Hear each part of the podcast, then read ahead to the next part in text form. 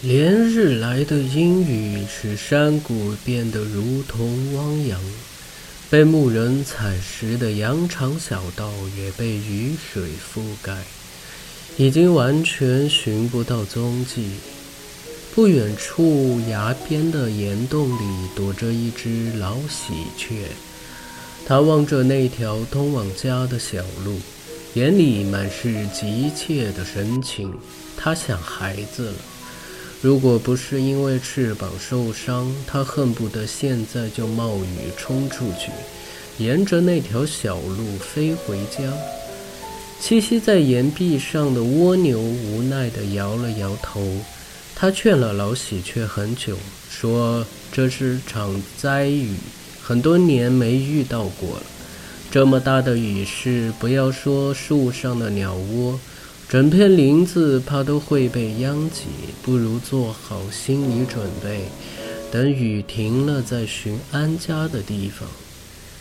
蜗牛大哥，你不懂，孩子们还在等我回家。老喜鹊费力地朝岩洞外挪了挪，看到岩下有几棵小树被上游的雨水冲得连根拔起。那情景让他觉得眩晕，心似乎都快被抽离身体了。你说这雨还会停吗？会不会一直下下去，把山谷都给淹没了？不会。如果雨水真漫上来，我背上的壳就是船，到时候你上来，我驮你去北边的山谷。那边的气候可比这儿好多了。蜗牛慢悠悠地说着，声音又轻又细，像是在说梦话。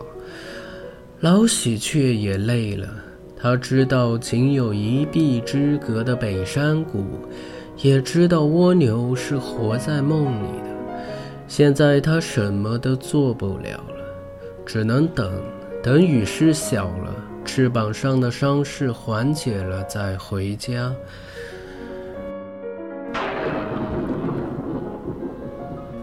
天空响起了隆隆的雷声，一道闪电划过，傍晚的山谷被照得如同白昼。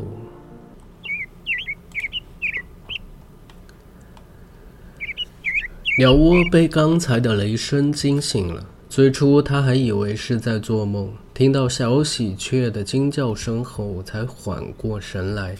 他去感受身体的重量，意识到老喜鹊并不在上面，心里蓦地一紧，身体不由自主地箍紧了树杈。他有些后怕，如果不是刚才那声雷，自己没准儿会被接下来的暴雨拍落到树下。对于鸟窝们来说，与树杈分离，跌落到地面，这样的结局太过悲剧，他不敢去想，所以才会在被创造出来的时候选择沉睡。在梦里，他的身体坚如磐石，和树杈是长在一起的。刮风下雨时，他会舒展开身体，护住小喜鹊。被烈日炙烤时，他会鼓足劲儿为小喜鹊吹去清凉的风；小喜鹊饿肚子时，他会召唤树中的蛀虫出来。梦还是要醒的，那声雷真讨厌，还有这场雨下到什么时候才是头？老喜鹊还没回来，那几只毛还没长齐的小喜鹊坚持不了多久。强劲的雨点拍打过来，它下意识地稳了稳身子，尽量让自己和树杈贴得更紧密。小喜鹊还在叫，声音比刚才微弱了许多。它明白饥寒交迫的感觉，那感觉太遥远了。甚至可以追溯到前世，那时候它还是一棵榕树上的枝杈，因为生长得太临近地面，以至于好几次都与死神擦肩而过。身上的叶子总是被羊群扫荡，后来差点就枯竭死了。老喜鹊衔走了它，它才有了第二次生命，以一个鸟窝的身份。要给小喜鹊弄点虫吃才行，再这么耗下去，真会饿死。借着风势，它扭动身子戳树杈上的蛀虫洞，呼吸要均匀，要用巧劲儿。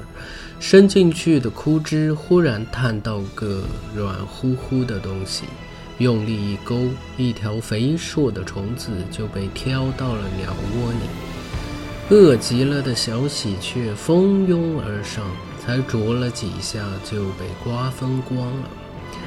听到上面的动静，鸟窝心里安生多了。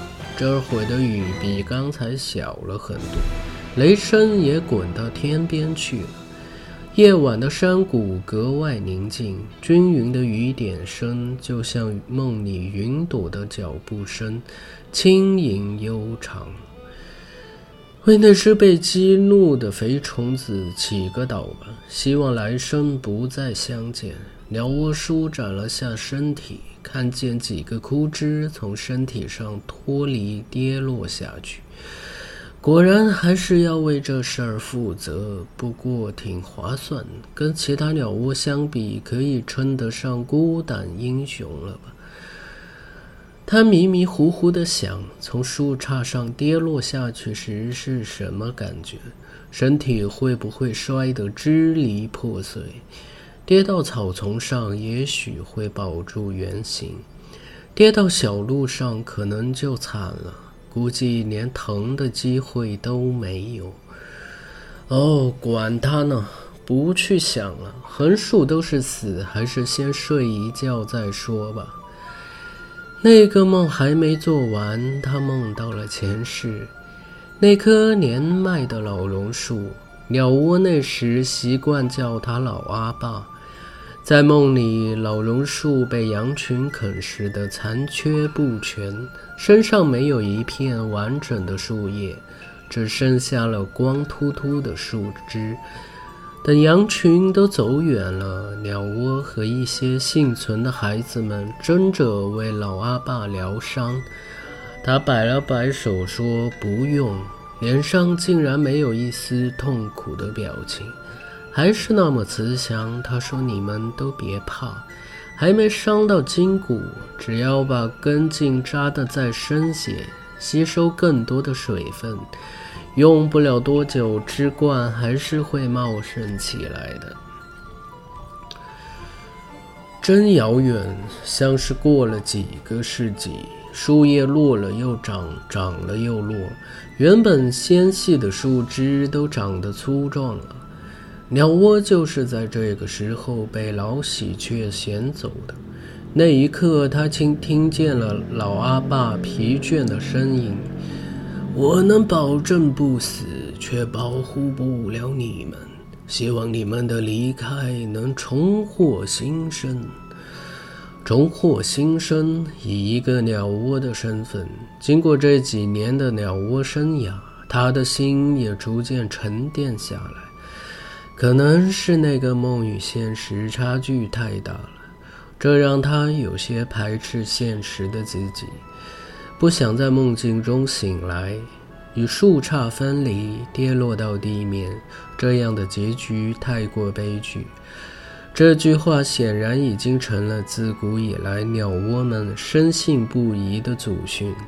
现在去想，应该不算完整，后面肯定还有跌落到地面后的延续。半夜的时候，又下了一场雨。鸟窝已经疲惫不堪，它把心境都用上了。为了保住上面的小喜鹊，它折断了自己的脊骨，身子变得凹陷了。小喜鹊暂时可以在里面躲避风雨，再睡会儿吧。希望明天雨过天晴，等老鸟归巢，母子团聚。他心想，那时候自己的使命才告终结。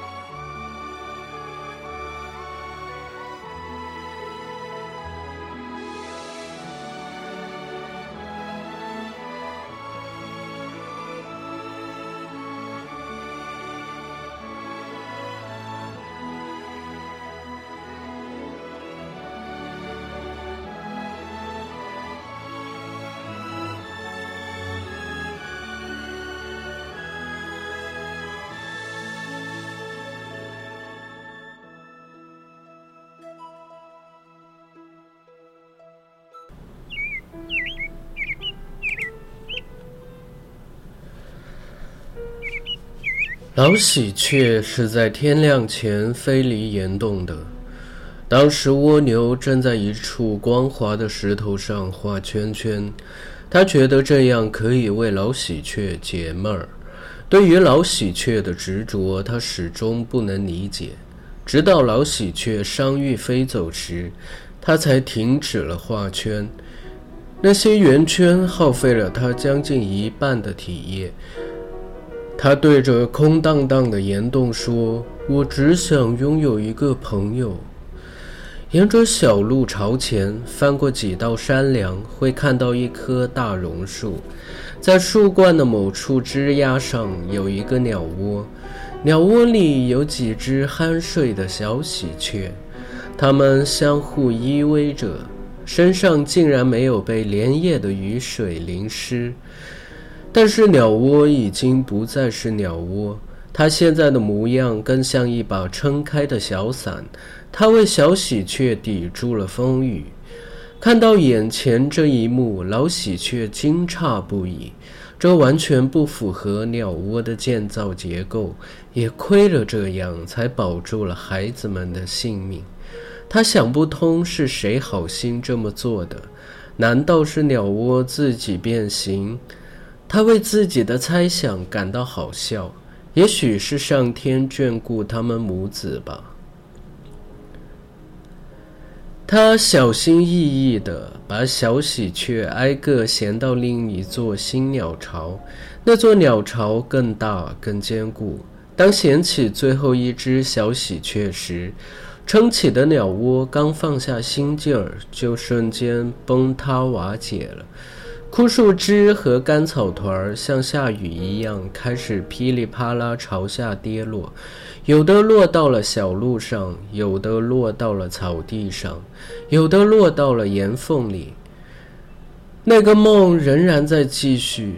他先是筑起小伞为小喜鹊抵挡住了风雨，直到雨过天晴，老喜鹊归巢时才壮烈牺牲。他以为真死去了。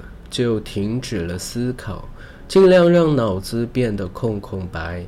也不知沉寂了多久，某一天，他感受到了一阵清风拂过身体，才恍惚地睁开眼睛。那感觉就像冬眠醒来后的青蛙，对万物苏醒后的春天充满了好奇和向往。他知道自己重生了，以一棵小榕树苗的身份。太阳高高悬在天上，洒下的阳光铺满了山谷。榕树苗又开始思考起来，未来还是要规划的，前世的梦就不必再做了。